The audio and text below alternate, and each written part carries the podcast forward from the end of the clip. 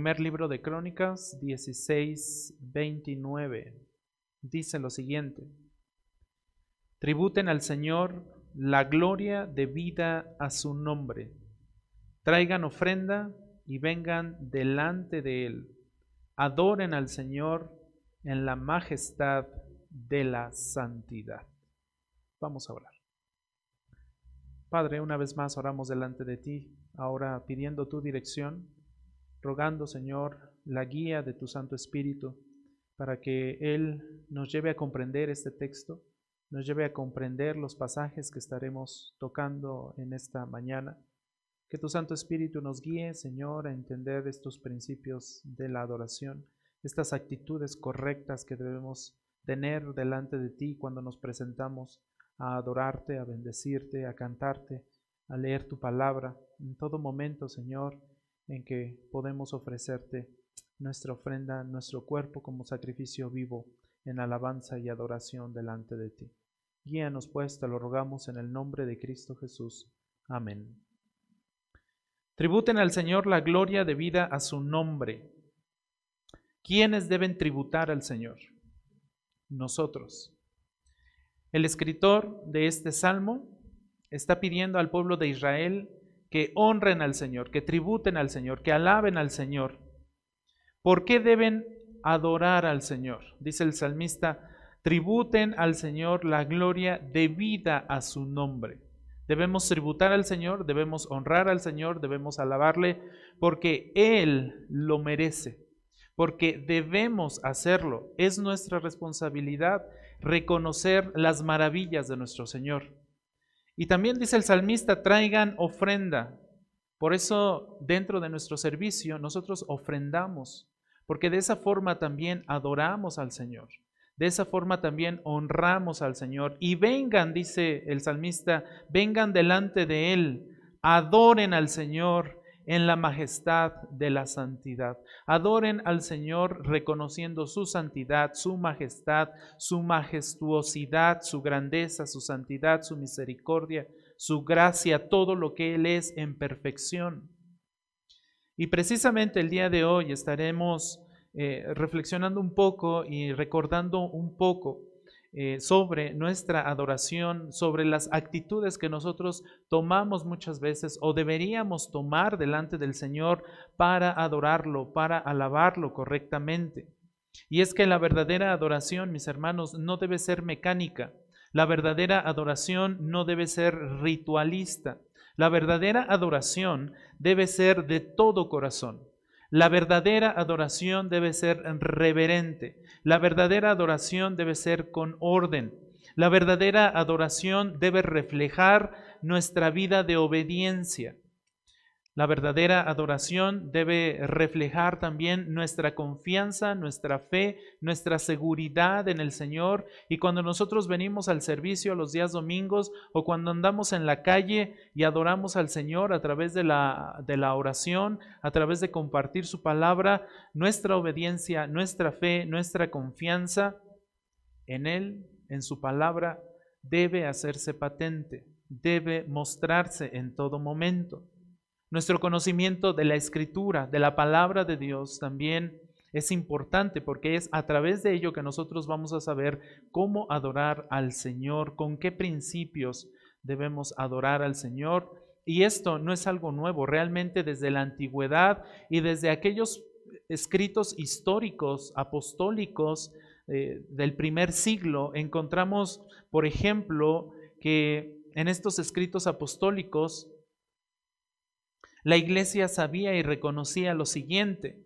La iglesia adoraba y le decía al Señor, Señor, tú eres glorioso, Señor, tú eres sumamente exaltado, de naturaleza invisible e inescrutable en tus juicios. Señor, tu vida es indeficiente, es decir, eficiente.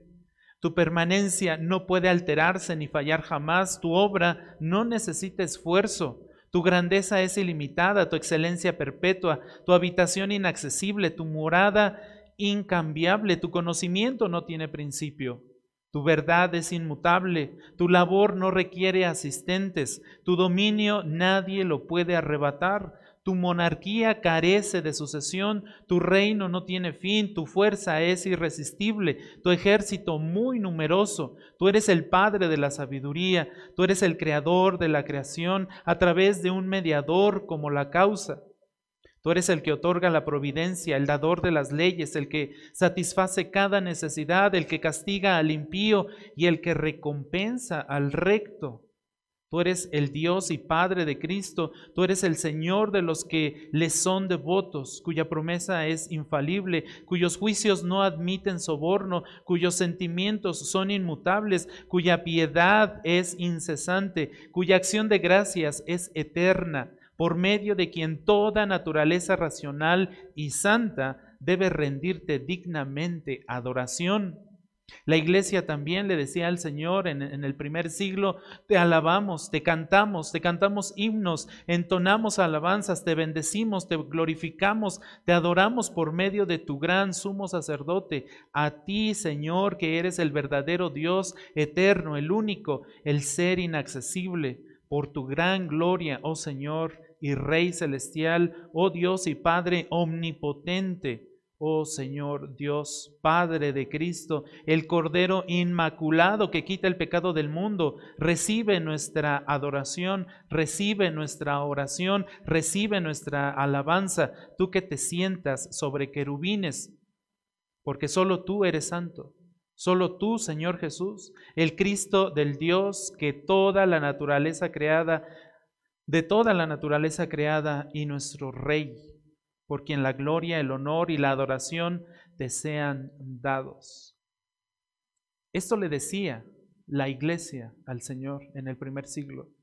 Esto escribía y compartía la iglesia constantemente a los que oían al Señor, a los que oían del Señor. Esto compartía la iglesia cuando compartían el Evangelio. La iglesia impulsaba desde el primer siglo, una adoración sincera, una adoración con el reconocimiento de lo que Dios es, de lo que Dios fue y de lo que Dios será en todo momento, porque Él es eterno. El reconocimiento de todos sus atributos. Así que solo la Trinidad, solo la Santa Trinidad, Dios Padre, Dios Hijo, Dios Espíritu Santo, es digna de ser adorada. Solo la Trinidad es digna de ser adorada. Nadie más debemos adorar con las actitudes correctas, con las actitudes aceptables delante del Señor. Y es precisamente lo que el día de hoy pretendo que aprendamos. Seis actitudes aceptables al adorar a Dios. La primera de ellas, mis hermanos, la primera actitud que nosotros debiéramos tener cuando nos presentamos delante del Señor a adorar es esta. Debemos ser conscientes y debemos reconocer que nuestra adoración debe estar de acuerdo con los mandamientos de Dios. Nuestra adoración debe estar de acuerdo con los mandamientos de Dios. Nuestra adoración se debe alinear a los preceptos de Dios, a lo que Dios nos pide en su palabra. En Génesis capítulo 22 nosotros encontramos lo siguiente en el versículo 1. Dice Génesis 22, aconteció que después de estas cosas probó a Abraham, Dios probó a Abraham y le dijo lo siguiente, Abraham, y respondió Abraham, aquí estoy. Y Dios dijo, toma ahora a tu hijo, a tu único, a quien amas, a Isaac, y ve a la tierra de Moria. Y miren lo que le pidió Dios a Abraham, y ofrécelo allí en holocausto sobre uno de los montes que yo te diré. Ay, qué terrible, ¿no? ¿Cómo es posible que Dios le esté pidiendo a Abraham a su hijo único? Abraham había esperado muchos años para poder tener un hijo. Es más, Abraham le había pedido este hijo a Dios. Señor, mira todo lo que tengo y no tengo heredero. Mira, mi mayordomo va a ser el que va a heredar todo. Señor, dame un hijo. Y la promesa del Señor, ¿cuál fue? Darle ese hijo. ¿Lo recuerdan? Y le dijo, mira, de aquí a un año tu esposa va a dar a luz. Sara. ¿Y qué hizo Sara? Estaba escuchando la conversación atrás de la tienda. ¿Y qué hizo? ¿Lo recuerdan? Se rió y dijo, ay, ah, Ay, ¿cómo, ¿cómo va a ser posible que a mi edad, si a mi edad la vida ya no es fácil? Decía Sara. No, no lo dijo, no sé. ¿Quién sabe? A lo mejor lo pensó. Eso lo dije yo. Pero a sus tantos años de edad, dijo Sara, bueno, es que yo ya no tengo la costumbre de las mujeres, refiriendo a su periodo. Yo ya no, no podría tener hijos, dijo Sara. Y se rió y, y entonces el Señor, bueno, ¿por qué te ríes? le pregunta. ¿No? Sin embargo, el Señor cumpliría su promesa. Llegaría el momento en que Isaac nacería. Y así fue. En ese inter, bueno, Sara se adelanta a los planes del Señor y le da a su sierva a, Abraham. ¿Lo recuerdan? Se adelantó un poquito Sara a lo que el Señor ya le había dicho que iba a suceder. Sin embargo, el Señor fue fiel y cumplió su promesa. Yo te voy a dar un hijo. Y ese hijo va a ser, va a ser Isaac. E Isaac va a ser el heredero de la promesa. Y cuando llegamos a Génesis capítulo 22 encontramos a Dios una vez más pidiéndole a Abraham que le ofreciera a su hijo. ¿Qué haríamos nosotros si nos pidieran a nuestro hijo? Qué difícil decisión, ¿no? Señor, me estás pidiendo a, a mi único heredero, aquel que me prometiste que me darías. Me estás pidiendo que lo lleve a un monte y que lo ofrezca en holocausto. Me estás pidiendo que lo trate como un cordero. Toma a tu hijo, a tu único, aquel a quien amas. Todos los que son padres aman a sus hijos, sean como sean, los aman. Esta fue una prueba de parte de Dios al corazón de Abraham. Esta podría ser una prueba para nosotros también. Dios estaba probando el corazón de Abraham. ¿Fue una prueba muy difícil? Sí, claro que es difícil. A cualquiera, que, a cualquiera de nosotros que nos diga eh, alguien, oye, ofrece a tu hijo para que todos los demás se salven. Nos sería muy difícil tomar una decisión así. Pero Dios estaba probando el corazón de Abraham. Fue una prueba muy difícil que le daría gloria a Dios. Una prueba muy difícil que le daría alabanza al nombre de Dios. Y esta ofrenda encendida que Dios estaba exigiendo a Abraham era para, probar su fe, era para probar su obediencia, era para probar la pureza de su adoración. ¿Qué creen que hizo Abraham? Obedeció. No dudó en hacerlo. Bueno, tal vez sí un poco. Sin embargo, creyó a lo que el Señor le había dicho. Noten en Génesis 22, ahí en el versículo 3, Abraham se levantó muy de mañana. Esto nos denota la disposición que Abraham tenía por obedecer al Señor, por adorar al Señor, por seguir y alinearse a los preceptos que Dios había ordenado, a los mandamientos, a lo que el Señor le había pedido. Muy de mañana, no tardó Abraham en hacerlo. Muy de mañana, dice aquí. Esta es disposición a hacer lo que Dios nos pide a pesar de que a nosotros nos cause conflicto. Seguramente le causó conflicto el que su hijo haya sido pedido. A nosotros seguramente nos causa mucho conflicto muchas cosas. Nos cuesta trabajo levantarnos temprano. ¿A poco no? Peor los domingos, no sé qué tienen los domingos, pero híjole, dan las nueve de la mañana y yo no me puedo levantar, mis hermanos. Me cuesta trabajo. ya somos dos, ¿verdad? Todos los días, todos los otros días de la semana, a las 5 ya tengo que estar arriba y estoy arriba. Pero los domingos, mis hermanos, ay, ay, ay, ay. Cómo quisiera la fuerza de voluntad de Abraham que muy de temprano. Y dice Abraham, se levantó muy de mañana, aparejó su asno y tomó con él a dos de sus criados y a su hijo Isaac. También partió la leña para el holocausto y se levantó y fue al lugar que Dios le había dicho seguimos viendo obediencia, ¿cierto? Y, disposición. Al tercer día alzó Abraham los ojos y vio el lugar de lejos. Entonces Abraham dijo a sus criados, quédense aquí con el asno. Yo y el muchacho iremos hasta allá, adoraremos y noten lo que dice enseguida. ¿Qué dijo? Volveremos a ustedes. Y ese volveremos incluye tanto a Abraham como a Isaac. ¿Qué estaba denotando aquí entonces Abraham? Confianza y fe en la promesa de Dios. Dios ya le había dicho, él va a ser el heredero. Isaac va a ser el heredero. Él va a heredar la promesa y va a ser quien reciba la bendición para todo el pueblo de Israel. Entonces, Abraham sabía eso y le dijo a sus siervos, a ver, ahí esténse. Ustedes ahí, pinten su raya y yo y mi hijo nos vamos, porque vamos a regresar. Entonces tomó Abraham la leña del holocausto y la puso sobre Isaac su hijo y tomó en su mano el fuego y el cuchillo y los dos iban juntos. Sin embargo, en el verso 7 Isaac habló a su padre lo siguiente y le dijo, Padre mío, y él respondió, aquí estoy, hijo mío. Aquí está el fuego y la leña, dijo Isaac, pero ¿dónde está el cordero para el holocausto? Y entonces Abraham respondió lo siguiente, mira, hijo mío, Dios, ¿qué? Proveerá para sí el cordero para el holocausto. Otra vez, ¿qué está denotando Abraham? Confianza y seguridad en lo que Dios había dicho. Por supuesto que fue un conflicto para él que Dios le pidiera a, su hijo para, para ser sacrificado. Pero al mismo tiempo Abraham estaba alineándose a los mandamientos de Dios para adorar a Dios, a una costa de su propio hijo, a una costa de su propio hijo. Y Abraham entonces le dijo a su hijo, proveerá, Dios proveerá para sí el cordero del holocausto. Y los dos iban juntos.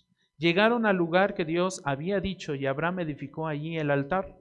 Arregló la leña, ató a su hijo Isaac y lo puso en el altar sobre la leña. Ya estaba listo. Entonces, Abraham extendió su mano y tomó el cuchillo para sacrificar a su hijo. ¿Notan esto? Obediencia. Abraham estaba dispuesto a llegar al punto de sacrificar a su hijo con tal de adorar al Señor. Ya estaba todo dispuesto. El hijo de Abraham estaba amarrado ya. Ya estaba el cordero. Ya nada más Abraham tenía que bajar la mano con el cuchillo para sacrificarlo. Y entonces, dice el verso 11, pero el ángel del Señor lo llamó desde el cielo y le dijo, Abraham, Abraham. Y él respondió, aquí estoy. Y el ángel dijo, no extiendas tu mano contra el muchacho, ni le hagas nada, porque, noten lo que le dijo el ángel a Abraham. ¿Qué le dijo? Porque ahora sé que temes a quién? A Dios, ya que no me has rehusado tu hijo, tu único. Wow, qué hermosas palabras, ¿no? Por eso hace rato les decía, el corazón de Abraham estaba siendo probado. Y Dios mismo se lo dije. A, Dios mismo se lo dijo. Dije, dije, ¿verdad? Perdón, mis hermanos, a mi edad la vida ya no es fácil. Entonces Dios mismo se lo dice y le dice, yo sé, ya vi, ya pude ver que temes a Dios, que estás dispuesto a honrarme, que estás dispuesto incluso a ofrecerme a tu hijo como, como ofrenda, ya que no has rehusado a tu hijo. Entonces Abraham alzó los ojos y miró y vio un carnero. ¿Qué le había dicho Abraham a su hijo en el diálogo que tuvieron? Hijo mío, Dios va a proveer un cordero.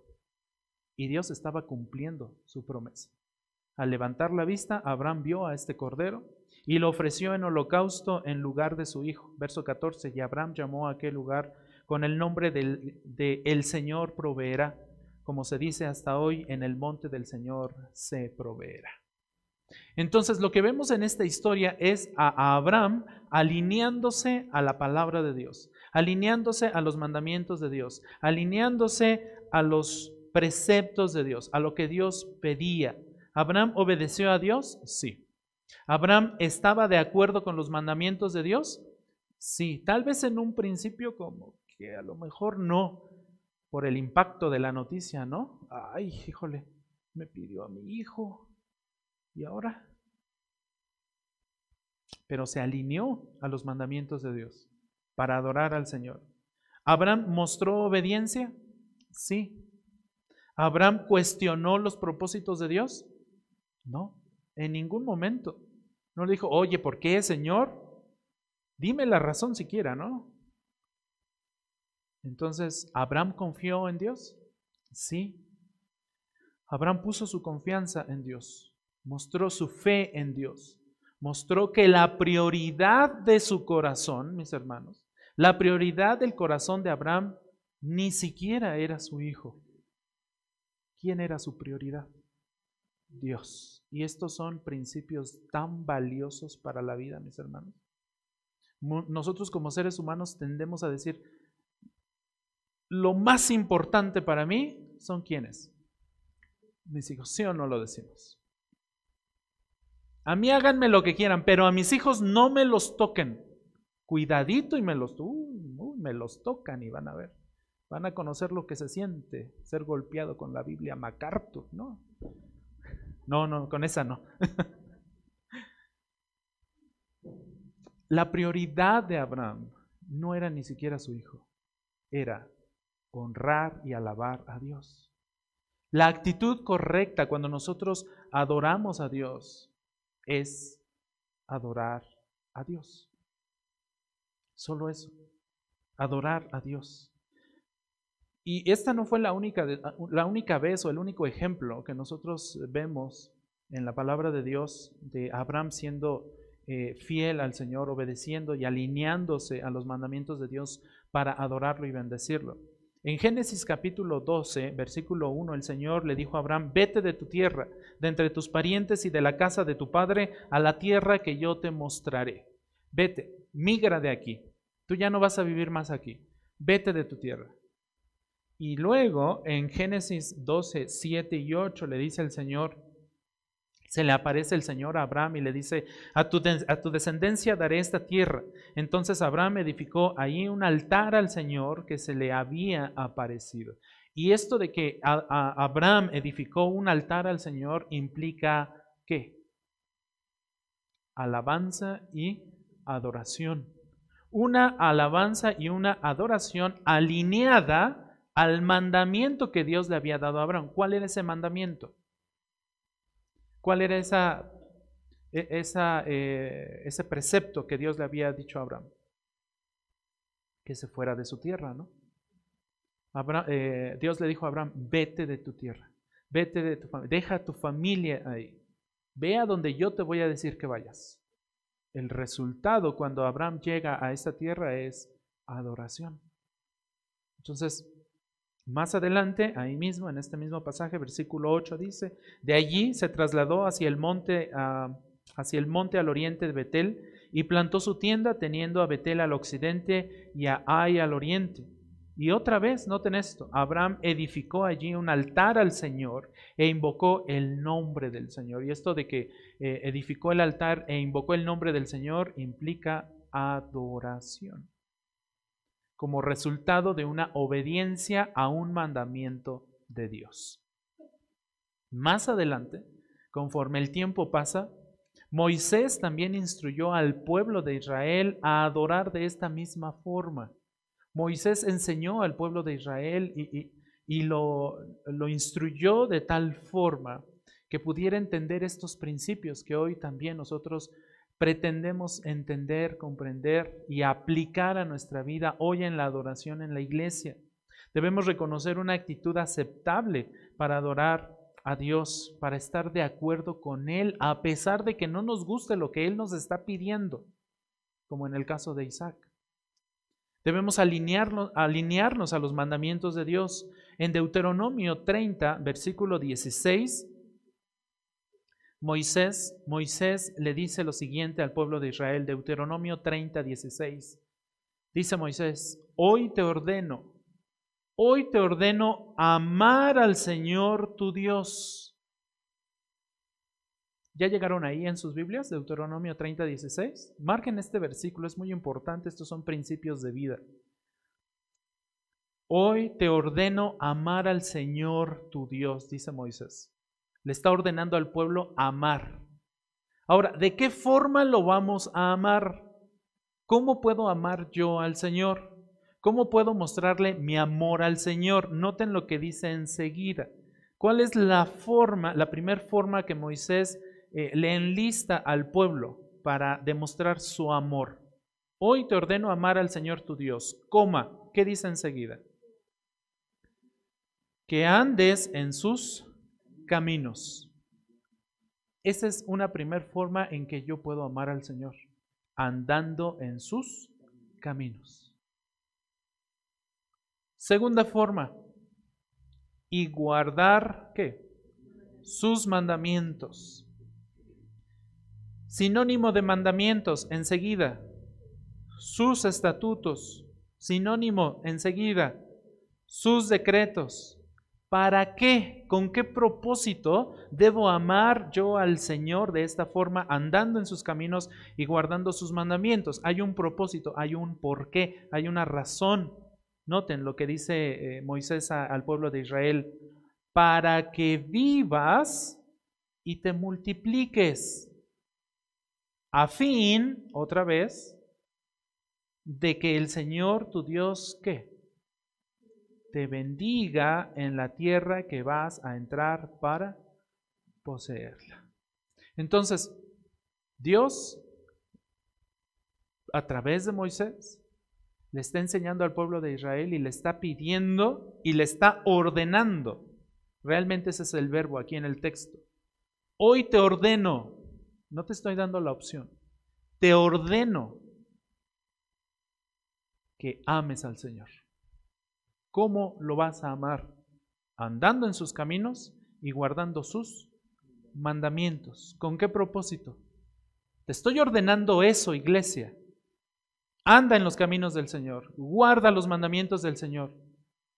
¿Para beneficio mío o para beneficio tuyo? Para beneficio tuyo, iglesia. Moisés le dice al, al pueblo, para que Dios te bendiga, para que vivas lleno de las bendiciones del Señor. Esto es muy importante y estos son los principios bíblicos que debemos estar siempre eh, aplicando en nuestra vida. Por eso es importante que conozcamos los caminos del Señor. Por eso es importante que estudiemos los caminos del Señor. Por eso es importante que tomemos los estudios.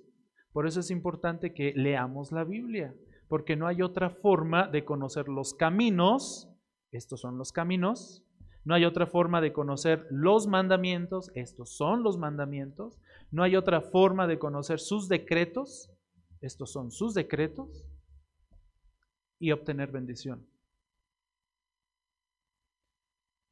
Lamentablemente muchos pensamos que el conocer los caminos y el conocer los mandamientos y el conocer los decretos nos va a venir así como que por ósmosis, o nada más así, pues, ay, se me atravesaron y pues ya me los quedo, ¿no? No, conocer los mandamientos requiere estudio, esfuerzo.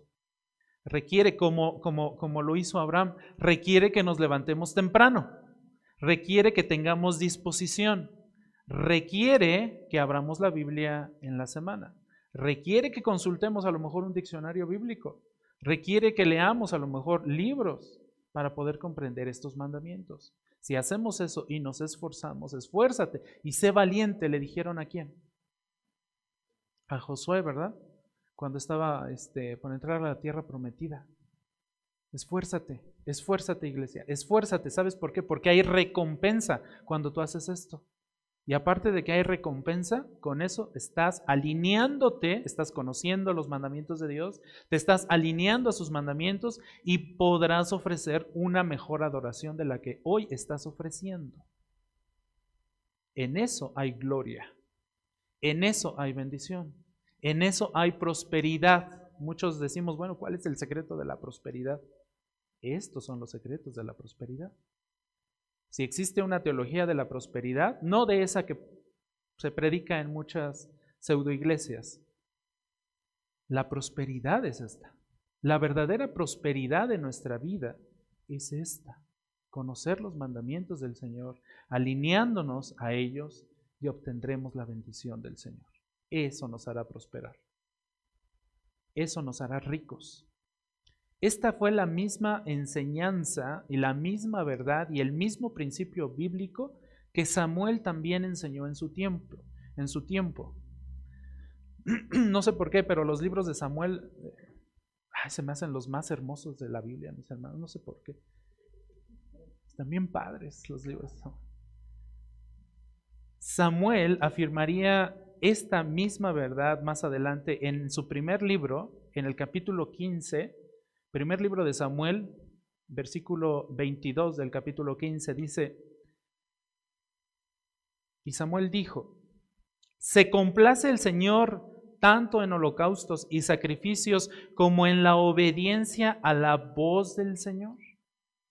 Samuel aquí está comparando los sacrificios que el pueblo hacía, los sacrificios de animales, ¿ustedes lo recuerdan?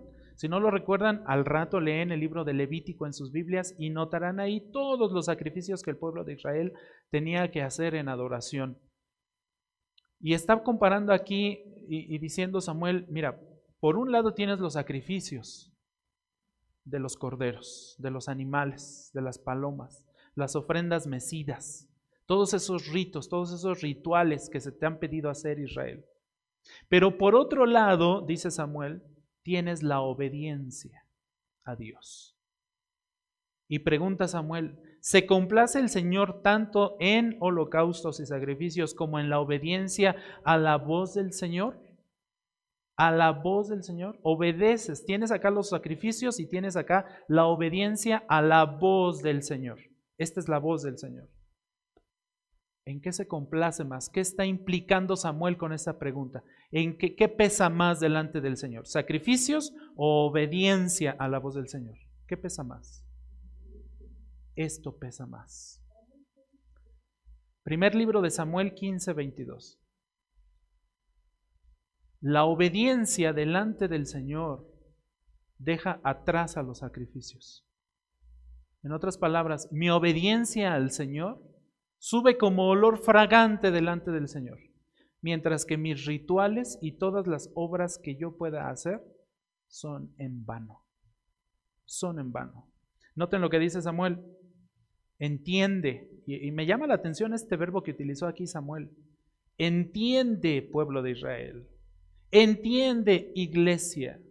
¿Qué verbo utilizó Samuel en la Reina Valera 60, si alguien lo tiene?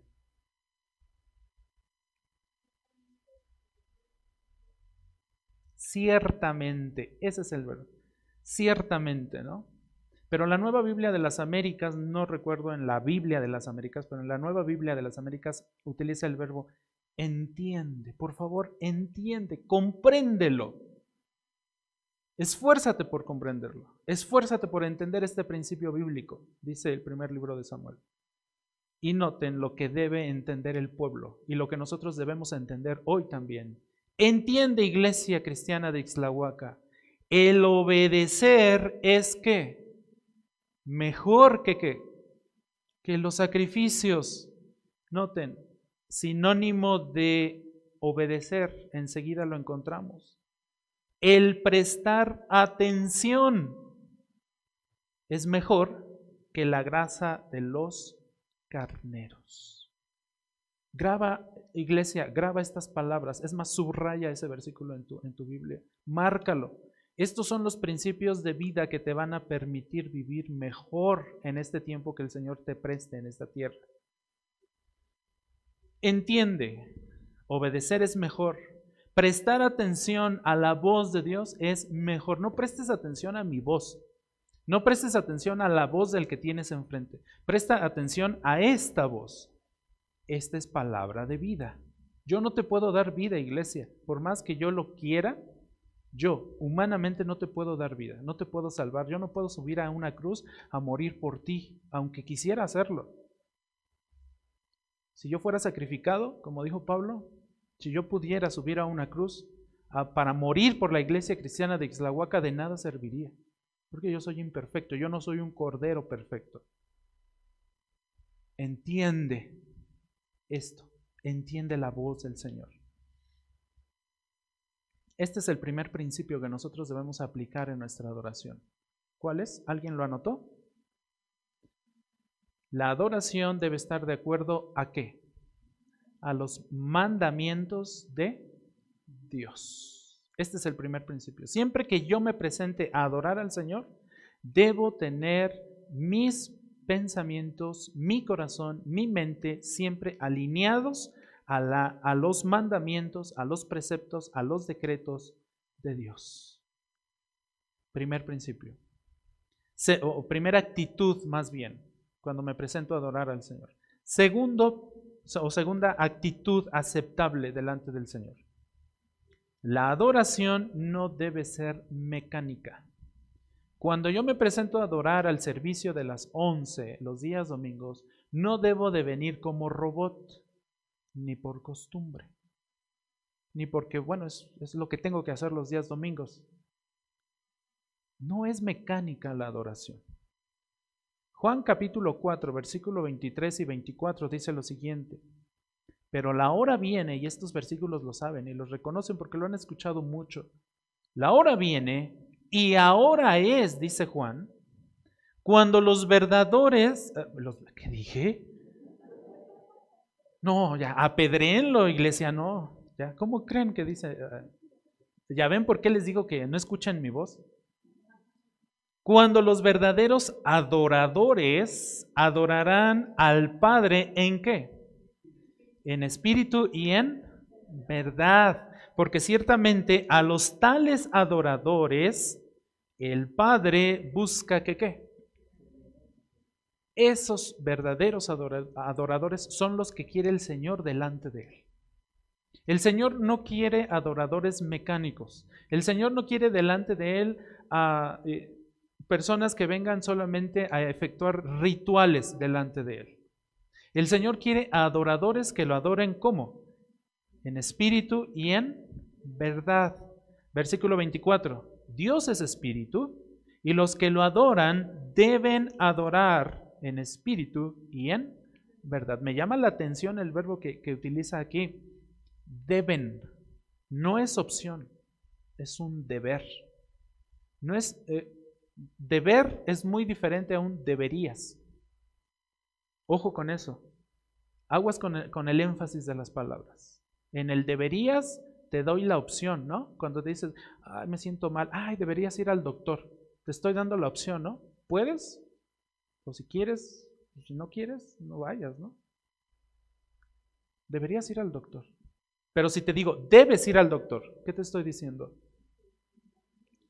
Te estoy ordenando que vayas. Debes, no te doy la opción, no tienes opción, debes. Así es esta palabra. Deben adorar, iglesia. Deben adorar, ¿cómo? En espíritu y en verdad. Tras la venida de nuestro Señor Jesús como Mesías, como Salvador, los verdaderos adoradores eh, serían identificados por su adoración sincera y pura, mis hermanos. Y ese es el énfasis de estas palabras, en espíritu y en verdad. Denotan sinceridad, denotan pureza, denotan santidad cuando yo me presento delante del Señor, denotan el quererlo hacer denotan el levantarse temprano como Abraham, ¿no? Muy de mañana. Lo hizo Abraham, ¿lo recuerdan? Tomó todos sus chinches directitos, sus siervos para llevarse a su hijo a, a sacrificar. Requiere disposición, requiere sacrificio. Por eso nuestro Señor Jesucristo dijo, tomen su cruz y qué? Y síganme. Así es que la vida cristiana no es fácil, requiere esfuerzo. Requiere una adoración sincera, pura de corazón. Los verdaderos adoradores son todos aquellos que adoran a Dios desde cualquier lugar, a través del Hijo de Dios, con todo su corazón. Los, verdaderos, los, verdaderos adoradores no son aquellos que lo hacen externamente. Muchos lo pueden hacer externamente para ser vistos de los hombres. Los verdaderos adoradores en espíritu y en verdad lo hacen internamente. Se desparraman delante del Señor internamente. En algunos momentos de la adoración podríamos llegar a experimentar el hecho de que el Espíritu Santo nos lleve a hacerlo externamente también, ¿no? Cuando nos dan ganas de que estamos cantando, estamos entonando y, es tanta la dirección del Espíritu Santo que tenemos a nosotros que el Espíritu nos lleva a alzar las manos o nos lleva a, a cantar más fuerte o nos lleva a aplaudir, pero eso es producto del Espíritu Santo. Eso debe ser algo que nace y se origina por una adoración en espíritu y en verdad, no para que la gente me vea, no para que yo me sienta a gusto, no para recibir yo un placer dentro de lo que estoy haciendo, no para, no para darle satisfacción a mi cuerpo. ¿Me doy a entender? Es en espíritu y en verdad es adorarlo internamente, siendo guiados por el Espíritu Santo. Esta es la actitud correcta delante del Señor. Esto es, no tengo problema en que alces la mano, pero hazlo en espíritu y en verdad. No tengo problema en que aplaudas, pero hazlo en espíritu y en verdad. Y hazlo con orden. Más adelante vamos a ver que el orden también es eh, requerido dentro de la iglesia. ¿Sí? Entonces, esta es la actitud aceptable para adorar y es interna la situación.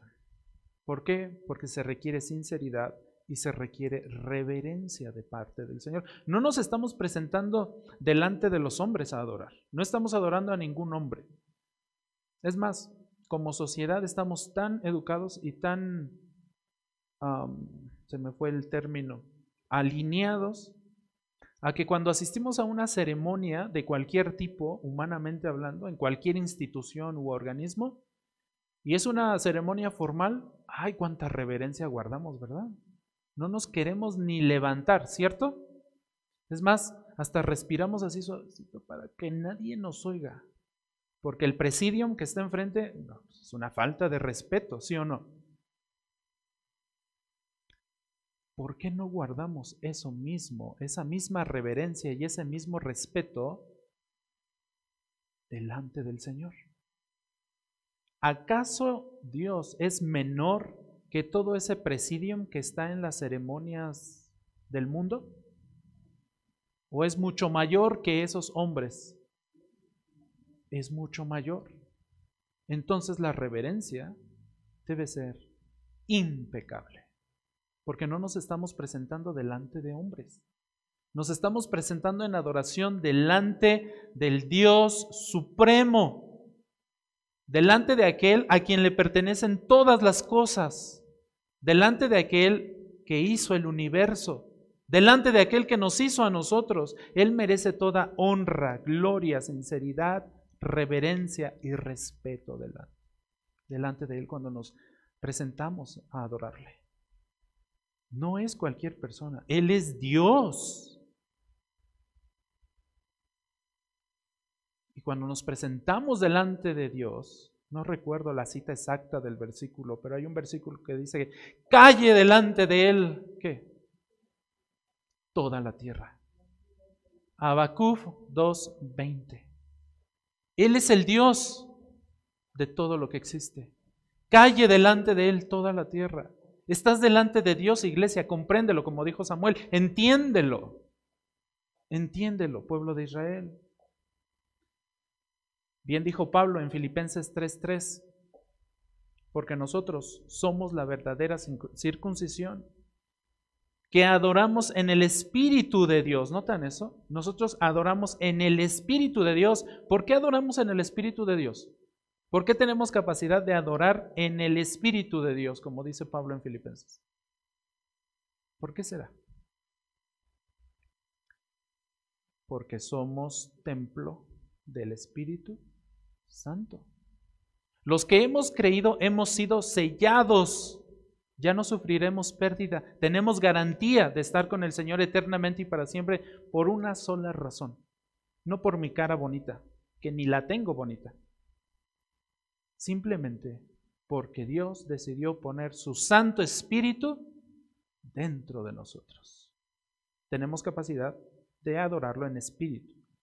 Y nos gloriamos en Cristo, dice Pablo, en Cristo Jesús, no poniendo la confianza en la carne. Así es que, iglesia, nuestra adoración no debe ser mecánica. En ningún momento no, debe ser ritualista. No se basa en las cosas que puedo o no puedo hacer. No se basa en ceremonias. Se basa en mi sinceridad, en mi pureza, en mi santidad, en una adoración en espíritu y cómo? Y en verdad. Hebreos 10.1 dice, pues ya que la ley solo tiene la sombra de los bienes futuros y no la forma misma de las cosas, nunca puede, y es muy enfático esto porque está entre dos comas, nunca puede la ley, nunca pueden los sacrificios, dice Hebreos 10.1, por los mismos sacrificios que ellos ofrecieron continuamente año tras año, hacer perfectos a los que se acercan. En otras palabras, esos sacrificios levíticos eran imperfectos. Y aunque nosotros hoy los pudiéramos hacer, aunque nos pudieran traer aquí a la iglesia de Ixlahuaca todos los borregos que existen en Ixlahuaca y los degollemos, ¿saben de qué nos serviría? De nada. De nada. Esos rituales ya no son, y de hecho nunca fueron eficientes. Estos sacrificios repetitivos eran una adoración antiguo testamentaria imperfecta y no satisfacían a Dios. Aplacaban su ira por un corto tiempo. Por eso tenían que ser repetidos continuamente. Diariamente tenía que sacrificarse un cordero. Diariamente el pueblo tenía que presentarse delante de Dios en adoración. Esa era una adoración mecánica, ritualista. Eso no nos sirve hoy de nada. Dios quiere una adoración en espíritu y en verdad. Dios no busca una actitud religiosa de parte de nosotros. Dios busca una actitud espiritual, verdadera, sincera, pura. Dios quiere que si vienes a la iglesia a adorar, ven con disposición para adorarlo. Por eso preguntaba Samuel, ¿no? ¿Qué pesa más delante de Dios? ¿Qué recibe mejor el Señor? ¿Sacrificios u obediencia? La obediencia. Así es que esto no, era, no es, esto no es un problema de, de, la iglesia hoy en día. Esto era, esto era un problema incluso desde los tiempos antiguos testamentarios. Por eso Samuel lo enseñó, por eso Moisés lo enseñó al pueblo de Israel en Deuteronomio. Tercera actitud aceptable al adorar. La adoración debe dar el debido honor a Él. ¿Quién es Él? Cuando digo debe dar honor a Él, ¿quién es Él? Dios. Ningún hombre, mis hermanos, ningún hombre, ni aun Spurgeon, el príncipe de los predicadores, ningún hombre merece adoración. Nadie. Primera de Crónicas 16, 29 dice, tributen al Señor. ¿Quién es el que recibe ese tributo, esa adoración? El Señor. Tributen a Él la gloria debida a su nombre. Debemos adorarlo porque Él debe recibir esa gloria, porque su nombre requiere esa gloria. Traigan ofrenda, adórenlo, cántenle, lean la palabra en el servicio.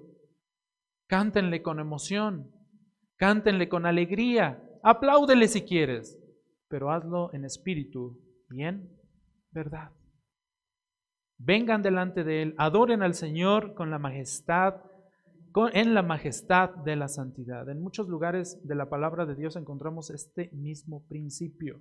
Debemos dar el debido honor a Dios y solamente a Dios, no a nosotros, Señor, no a nosotros, sino a tu nombre da gloria, dijo el salmista. Él es, él es, el único digno de esta adoración, es el único digno de recibir honor, es el único digno de recibir gloria, Él es el único digno de recibir alabanza. ¿Para quién ejecutan los instrumentos nuestros hermanitos de la alabanza? Para el Señor. No para que nosotros lo oigamos y lo oigamos bonito y nos cause satisfacción. ¿Para quién cantamos nosotros cuando entonamos los cantos? Para que, para que el de al lado diga, ay, qué bonito canta. ¿Será para eso? Para el Señor. ¿Para quién leemos la palabra del Señor? Para el Señor.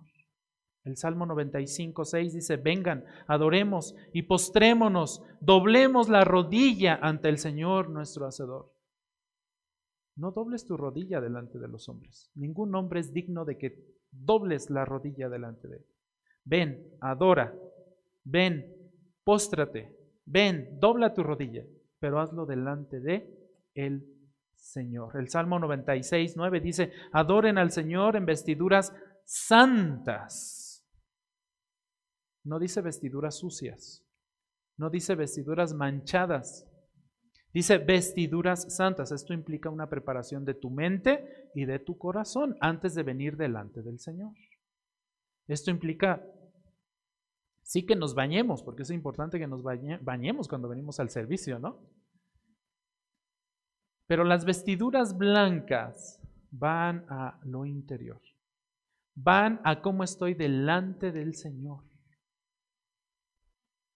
Vente sin bañar. No, bueno, no te vengas sin bañar. No, sí, vente bañado. Vente bañado al servicio, mi hermano o mi hermanita.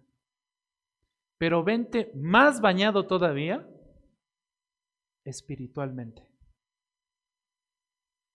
Vente preparado al servicio. Vienes a adorar al Señor. Y dice este Salmo 96, 9 también, tiemblen ante su presencia. Tiemblen ante su presencia. Por eso les decía hace rato, no estamos delante de cualquier hombre. No estamos delante de... Podrán estar aquí todos los presidentes del mundo. Merecen respeto. Han sido puestos por Dios. Pero todos esos presidentes del mundo y de las naciones no son más que Dios. Hay prioridades. Ahora sí, en esta vida hay niveles.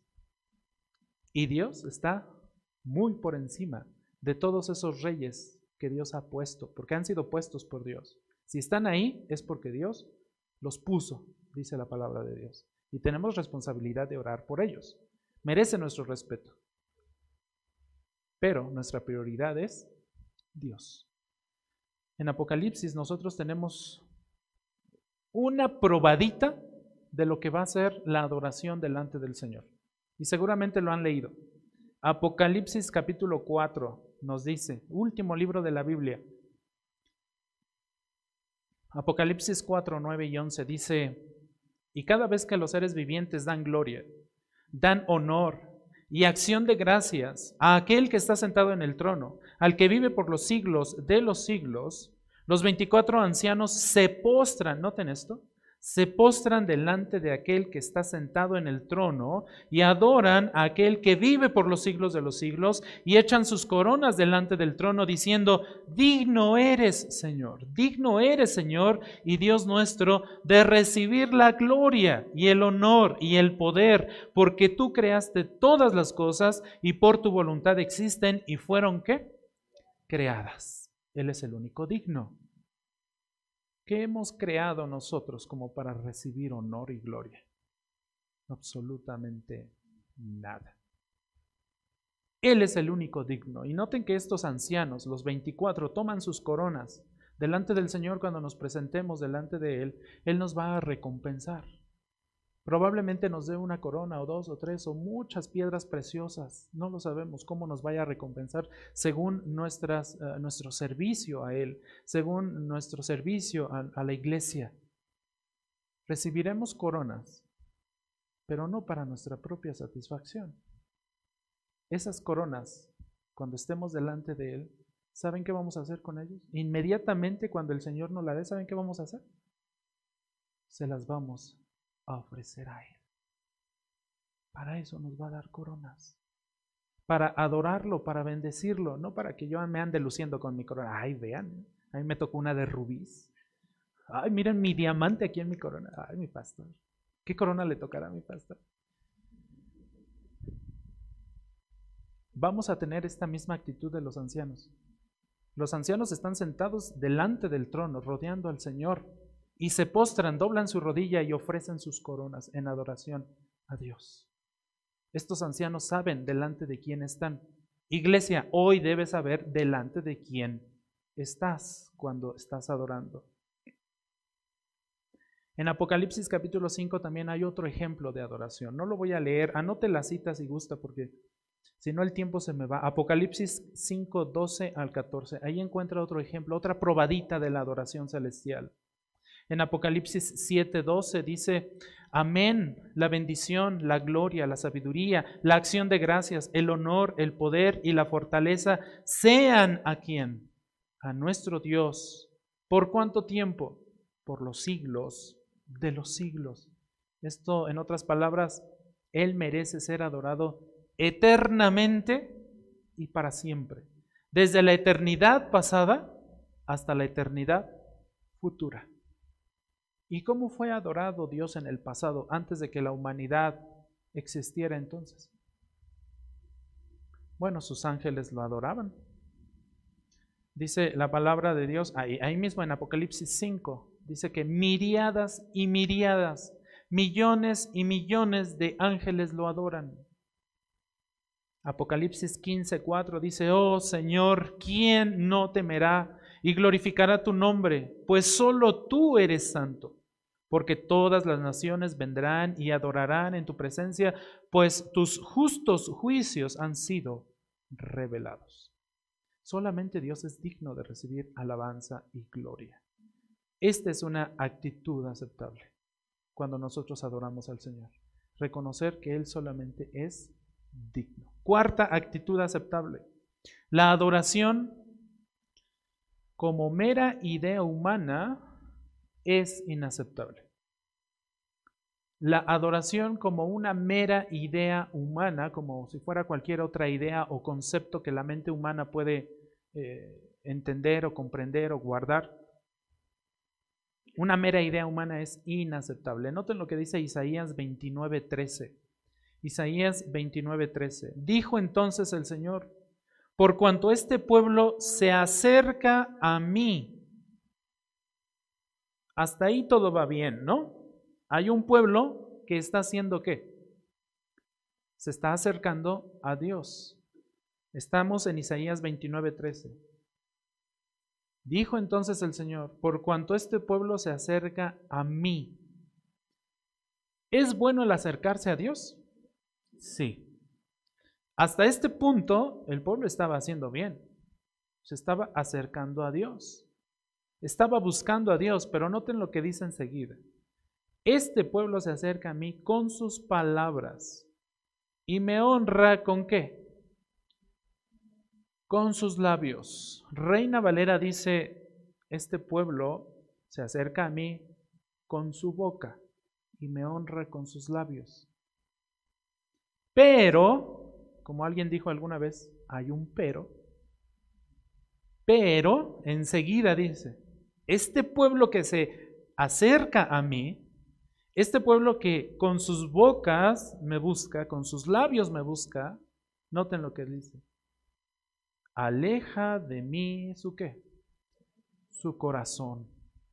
Y su veneración o su temor, como dice Reina Valera 60, y su veneración o su temor hacia mí es solo un mandamiento de hombres que les ha sido enseñado. Eso dice Reina Valera 60.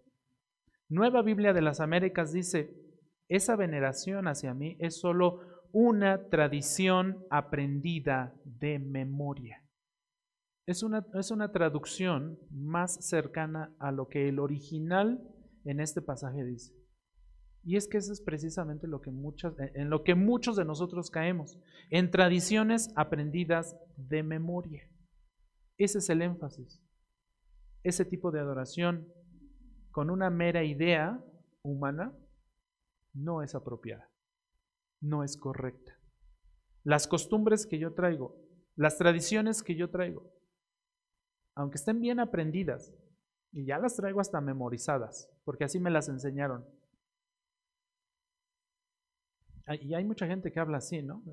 Es que así me lo enseñó así me lo enseñaron mis padres. ¿Sí o no? Y así lo voy a seguir haciendo. Tradiciones aprendidas de memoria son, estos son los mandamientos de hombres que nos han sido enseñados. Eso es incorrecto delante del Señor. Muchos dicen creer en Dios, muchos dicen adorarlo, pero la verdad es que no es así.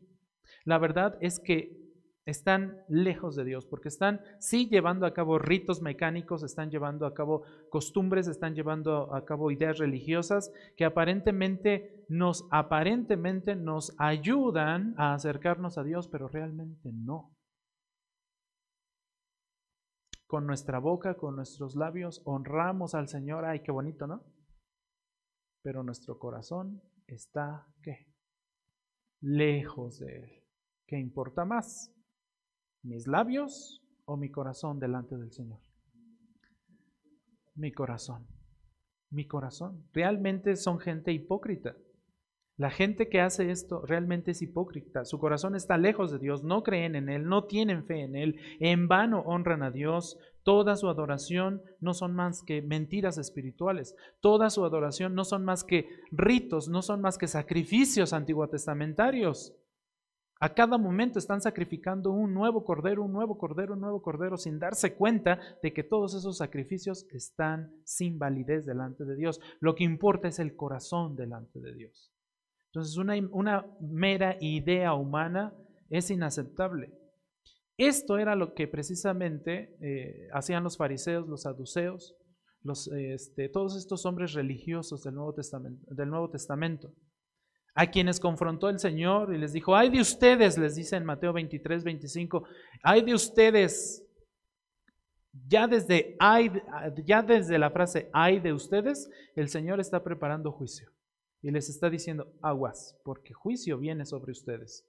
Ay de ustedes, escribas y fariseos, hipócritas, noten, sinónimos, escribas, fariseos, hipócritas, que limpian el exterior del vaso y del plato, pero por dentro están llenos de robo y de desenfreno. Fariseo ciego, limpia primero lo de adentro del vaso y del plato para que lo, que lo de afuera también quede limpio. Hay de ustedes, escribas y fariseos hipócritas, que son semejantes a sepulcros blanqueados. Por fuera lucen hermosos, dice, pero por dentro están llenos de huesos de muerte de, muertos y de toda inmundicia. Así también ustedes, por fuera parecen justos a los hombres, pero por dentro están llenos de hipocresía y de iniquidad. De esta forma confrontó el Señor Jesús a estos hombres, a aquellos que con sus labios honraban a Dios, ¿no? Y se ponían en las esquinas para que todos los vieran.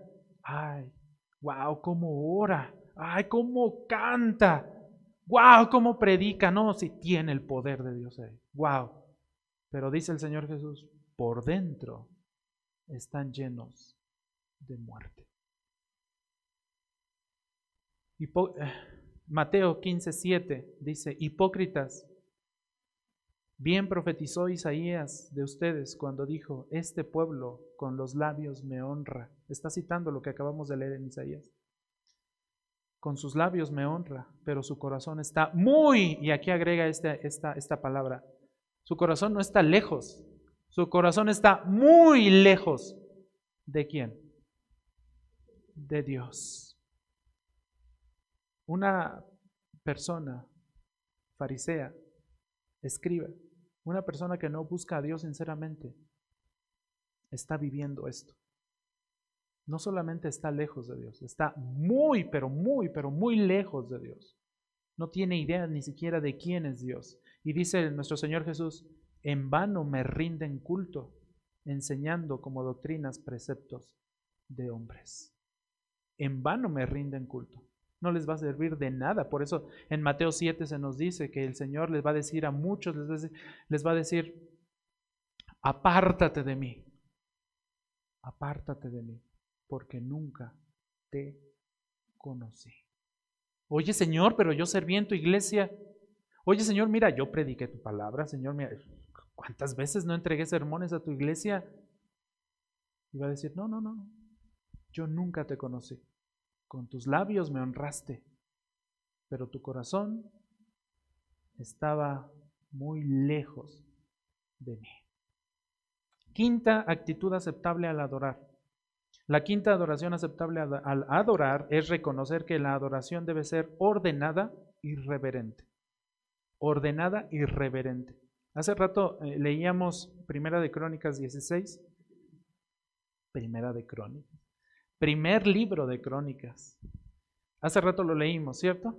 Este salmo y de, donde tomé este título de, del sermón. Y vemos enseguida, a partir del versículo 37, vemos a David poniendo orden y poniendo a todos en su lugar. A ver, tú vas a servir aquí, tú vas a servir acá, aquí, aquí, aquí y aquí. Versículo 37, primer libro de Crónicas 16, 37, dijo David, delante del arca del pacto del Señor, a Asaf y a sus parientes para ministrar, eh, perdón, dije, dijo, pero es dejó allí. David dejó allí, delante del arca del pacto del Señor, a Asaf y a sus parientes para ministrar continuamente delante del arca, según demandaba el trabajo de cada día. También dejó como porteros a Obed, Edom, por sus sesenta y ocho parientes, a Obed Edom, también hijo de Jedutún, y a Osa. David dejó a Sadoc el sacerdote y a sus parientes los sacerdotes delante del tabernáculo del Señor en el lugar alto que estaba en Gabaón, para ofrecer continuamente holocaustos al Señor sobre el altar del holocausto, por la mañana y por la noche, conforme a todo lo que está escrito en la ley del Señor, que él ordenó a Israel. Con ellos estaban Emán y Jedutún y los demás que fueron escogidos, que fueron designados por hombres para dar gracias al Señor, porque para siempre es su misericordia. Y con ellos estaban Emán y Jedutún, con trompetas y címbalos para los que eh, para los que harían resonancia y con instrumentos para los cánticos de Dios, y designó a los hijos de Jedutún como porteros. Estamos viendo aquí el orden que David estaba poniendo para, ah, la adoración delante del Señor cada hombre, cada grupo de personas en el lugar que debían estar para realizar lo que tenían que realizar y todo el servicio delante del Señor fuera correcto, fuera reverente, fuera con un orden. Eso lo estableció David desde aquellos tiempos. Todo, debe, todo, todo debería tener un orden y todo debería hacerse con reverencia porque eran sacrificios, eran adoración, eh, eran alabanza al Señor Dios Todopoderoso. Cuando llegamos al Nuevo Testamento encontramos un caso curioso con la iglesia de Corinto, a la que Pablo le tiene que escribir y le tiene que llamar la atención porque había desorden dentro de la iglesia. Específicamente en qué? En los dones y en específico un don que estaba causando problema el don de lenguas, que hoy ya no es vigente, pero que en ese tiempo en el que Pablo escribió a esta iglesia estaba vigente. Y sin embargo, había desorden. En el capítulo 14 de la primera carta de Pablo a los Corintios, Corintios, en el versículo 26, Pablo le tiene que decir lo siguiente a la iglesia. ¿Qué hay que hacer, pues, hermanos? Cuando se reúnen cada cual, aporte salmo, enseñanza, revelación, lenguas e interpretación. Noten, recalco que este era el contexto de ese momento. No significa que todo lo que esté aquí y que estamos leyendo aplique para el día de hoy. No significa que hoy alguien de nosotros pueda recibir revelación o pueda ejercer un don de, lenguas, ¿ok? Pero sí, por ejemplo, el, el de aportar salmos, el de enseñanzas, el de interpretación, esos sí son dones vigentes hoy. Y sin embargo, dice Pablo, que todo se haga para edificación. ¿Vas a aportar salmo? Edifica a tu hermano. ¿Vas a aportar enseñanza? Es para que edifiques a tu hermano. ¿Vas a aportar eh, interpretación? Edifica a tu hermano. No menciono los otros porque ya no están vigentes. Verso 27. Si alguien habla en lenguas, que hablen dos o a lo más tres. ¿Y cómo? Por turno. ¿Esto qué implica? orden, reverencia. En ese momento, en este contexto de la iglesia de Corinto, este don estaba siendo eh, ejercido, manifestado, pero llegó el momento en que, lejos de ser orden, se convirtió en un desorden, porque todos los que hablaban en lengua se ponían a hablar como merólicos y nadie entendía absolutamente nada. Y entonces Pablo les tiene que decir, por turno y además que uno que interprete. Esa es la regla. O sea, de nada serviría, mis hermanos, que en estos momentos o en ese momento eh, de la iglesia de Corinto, muchos se levantaron y empezaron a hablar en lenguas que no entendemos, o, idiomas que no, que no entendiéramos hoy en día. ¿De qué serviría eso? ¿Nos edificaría? No. ¿Que crearía, mis hermanos, un ambiente de miedo como no se imaginan? Iglesias que luego sacan un montón de telas así y luego se envuelven y luego como que empiezan a hacer este un montón de movimientos raros y empiezan a hacer sonidos eh, horribles que más que adoración parece rito de demonios. Y muchas gentes que luego han visitado esos lugares por primera vez salen espantados y dicen, no quiero volver a saber nada del cristianismo.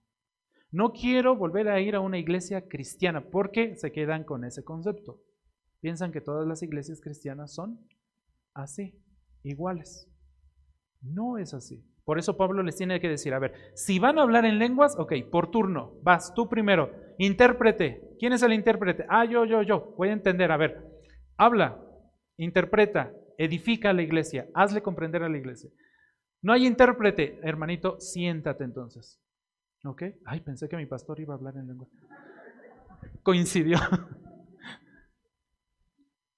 Entonces Pablo les dice, no, si alguien se levanta en la iglesia y dice, hermanos, ¿me entendieron? Entonces, entonces, nada, dice hermano. Entonces mejor me callo, dice Pablo. Si no hay intérprete, mejor calle. Y noten lo que les dice, pero si hay un intérprete que eh, perdón, pero si no hay intérprete, versículo 28, que guarde silencio en la iglesia y que hable para sí y para Dios. En otras palabras, hermanito, no te desgastes. ¿Tienes el don de lenguas? Ah, perfecto. Pero ¿qué crees? Aquí en la iglesia de Ixlahuaca no tenemos intérprete. Mejor mira, siéntate y habla para ti y para Dios, dice Pablo. Porque de otra forma no vas a edificar a la iglesia. Al contrario, vas a poner desorden en la iglesia. ¿Sí se entiende este principio? Y luego, más adelante en el versículo 33, Pablo dice, porque Dios no es Dios de confusión. ¿Notan eso? Versículo 33. Porque Dios no es Dios de confusión, sino de qué? de paz. O sea, Dios quiere que usted y yo comprendamos claramente lo que este libro dice. Dios no quiere que nosotros salgamos de aquí totalmente confundidos, sin ser edificados. Dios quiere que nosotros hoy salgamos de aquí edificados, en paz, teniendo esperanza que solamente nos puede dar Él, teniendo la paz que solamente, y que Él dijo que Él nos daría, ¿no? Mi paz os dejo, mi paz os doy. Aquí está su paz, aquí está su entendimiento, aquí está la sabiduría, aquí está la edificación de la iglesia. Y luego termina en el capítulo, en el versículo 40, dice, porque todo, ah no, pero, pero que todo se haga como, y, y subraya estas palabras, que todo se haga como decentemente y como con orden. Este es el quinto principio, esta es eh, la quinta actitud aceptable para la adoración. Todo lo que hagamos en el servicio iglesia debe ser decentemente y con orden. Si no, mejor no lo hagamos. Si no, mejor sentémonos, como dice Pablo, sentémonos porque no vamos a edificar a nadie. Vamos a confundir a muchos. Le vamos a meter miedo a muchos, a los primeros que nos visiten. Van a decir, no, yo que va a estar regresando a esa iglesia, no, se ponen a hacer cosas que, quién sabe, no, mejor me voy, mejor me voy con la competencia. En esos casos, pues creo que sí sería mejor. Ya en general, pues no, ¿verdad? Pero, pero pues sí, mejor. ¿Para qué? Entonces, al parecer el caos y la falta de orden ya estaba presente en el Nuevo Testamento, con la iglesia de Corinto. Y si pasó en Corinto, pues obviamente también pudo haber pasado en otras iglesias de ese tiempo. Si pasó en ese momento, pues también podría llegar a pasar el día de hoy, y que de hecho pasa. Sexta actitud aceptable al adorar a Dios. La adoración debe ser fundada en una vida piadosa y obediente. Cuando yo me presente a adorar al Señor, lo debo de hacer siendo consciente de que mi vida es piadosa, es santa, es pura. Y he mostrado o me he esforzado en obedecer al Señor. Miqueas 6, versículos 6 al 8. Miqueas 6, versículos 6 al 8. Dice Miqueas, ¿con qué me presentaré al Señor? ¿Con qué me presentaré al Señor y me postraré ante el Dios de lo alto? ¿Me presentaré delante de Él con holocaustos? ¿Como con becerros de un año? ¿Se agradará el Señor de millares de carneros? ¿De miriadas de ríos de aceite? ¿Ofreceré mi primogénito por mi rebeldía? ¿El fruto de mis entrañas por el pecado de mi alma? Noten esto. Miqueas está seguramente Miqueas estaba recordando lo que sucedió, lo que leímos hace rato de Abraham con Isaac, ¿no? Abraham estaba a punto de ofrecer a su primogénito, ¿no? Y aquí Miqueas dice, "¿Ofreceré mi primogénito?" Ese primogénito, ese hijo mío, ¿lo puedo ofrecer para cubrir mi pecado? Y luego en el verso 8 de Miqueas 6:8 dice, él te ha declarado, oh hombre, lo que es bueno. Entonces, si Él ha declarado lo que es bueno, todas las preguntas que, que Miqueas menciona en el versículo 6 y 7, en automático tienen la respuesta de no. No, no, de nada me servirían tantos carneros. Es más, de nada me, me serviría ofrecer a mi propio hijo hoy delante de Dios para salvarme. De nada. Esa es la conclusión que aquí dice Miqueas. Dice, Él ya ha declarado lo que es bueno. ¿Y qué es lo que demanda el Señor de ti? Dice Miqueas, pregunta Miqueas. ¿Qué es eso que Él ha declarado? ¿Qué es, mis hermanos? Solo practicar, ¿qué? La justicia. ¿Qué más? Amar la misericordia. ¿Qué más? Andar humildemente con Dios. Tres cosas suficientes para podernos presentar delante del Señor. No necesitamos corderos, no necesitamos ofrecer a nuestros hijos. Solamente tres cosas. Practica la justicia. Dos, ama la misericordia. Sé, misericordioso. Tres, anda humildemente delante de Dios. Dios no quiere sacrificios humanos, no, Dios no quiere sacrificios animales, Dios no quiere rituales, no quiere religiosidad en nosotros. Él quiere un compromiso espiritual de todo corazón. Eso es lo que Dios requiere. No requiere nada más. Miren, podríamos tener una orquesta que se oyen bien bonitas. ¿Las han oído?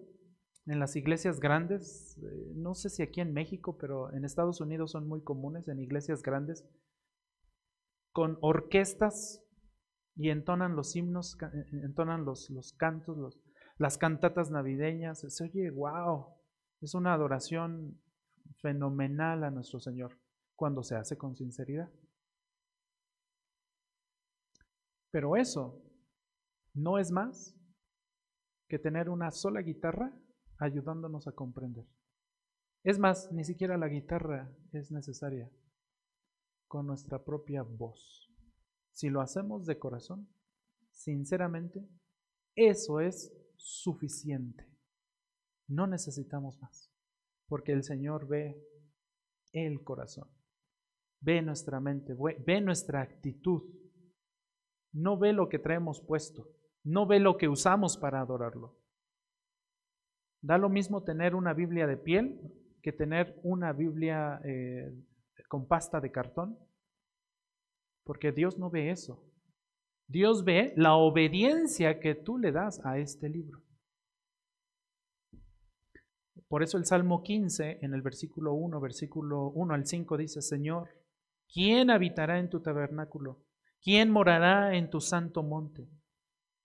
Y responde, el que anda en integridad, el que obra justicia y habla verdad en su corazón. ¿En dónde habla verdad? En su corazón. ¿Sí o no es lo mismo que Abraham experimentó? ¿Sí o no es lo mismo que Moisés enseñó al pueblo de Israel? ¿Sí o no es lo mismo que eh, Isaías enseñó? ¿Sí o no es lo mismo que Samuel, mi gran amigo Samuel, enseñó al pueblo de mi gran amiga? Mi tocaya. Es el mismo principio que desde el Antiguo Testamento se estaba enseñando para la iglesia y hoy se enseña para la iglesia. El que no calumnia con su lengua, dice el Salmo en el verso 3, Estoy en el Salmo 15, versículo 3. El que no calumnia con su lengua. Ay, cómo nos gusta calumniar. Cómo nos gusta el chisme, ¿sí o no, iglesia? Ay, bien rico el chisme. ¿A poco no? Estamos en pecado si hacemos eso. Pero nos gusta el chisme. Arrepintámonos. El que calumnia con su lengua no hace mal a su prójimo, ni toma reproche contra, contra su amigo en cuyos ojos el perverso es despreciado, pero honra a los que temen al Señor, el que aún jurando en prejuicio, en perjuicio propio, no cambia, el que su dinero no da a interés, ni acepta soborno contra el inocente, el que hace estas cosas permanecerá, ¿cómo? Firme delante del Señor. ¿Quién subirá al monte del Señor? ¿Quién estará con él? ¿Quién estará delante del Señor? Solamente el de manos limpias y corazón puro, dice el Salmo 24.3. El de manos limpias y corazón qué? Puro. Marque ese versículo en su Biblia, Salmo 24.3. El de manos limpias y corazón puro. Ese es el que estará eternamente con el Señor.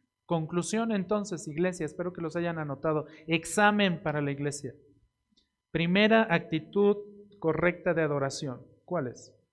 La adoración debe estar como? Alineada a los mandamientos de Dios. Segundo, la adoración debe, perdón, no debe ser mecánica. Tercero, la adoración debe dar el debido honor solamente a Él. Cuarto, la adoración como mera idea humana es inaceptable. Quinto, la adoración debe ser ordenada y reverente. Y sexto, la adoración debe ser fundada en una vida piadosa y obediente. Si usted aplica estos principios, créame que va a recibir bendición. Si usted busca esto en su vida, va a recibir bendición. Vamos a orar. Padre Santo, te adoramos, te bendecimos, te alabamos con todo nuestro ser, con todo nuestro corazón. Te damos gracias porque nos has permitido abrir tu palabra y descubrir estos principios que, que tú nos das. Ayúdanos, Señor, a entenderlos, a recordarlos, a compartirlos, a vivirlos, Señor, continuamente. Y que esto, Señor, traiga grande bendición para nuestra vida, para nuestra corta vida en esta tierra. Sabemos que somos peregrinos y extranjeros, que estamos de paso solamente, que nuestra vida en esta tierra no es más que un soplo. Padre Santo, bendice a esta iglesia, ayúdale a comprender, Señor, y ayuda a cada uno de nosotros a entender estos principios bíblicos y podamos vivir plenamente en ti. En el nombre de Cristo Jesús rogamos todo esto. Amén.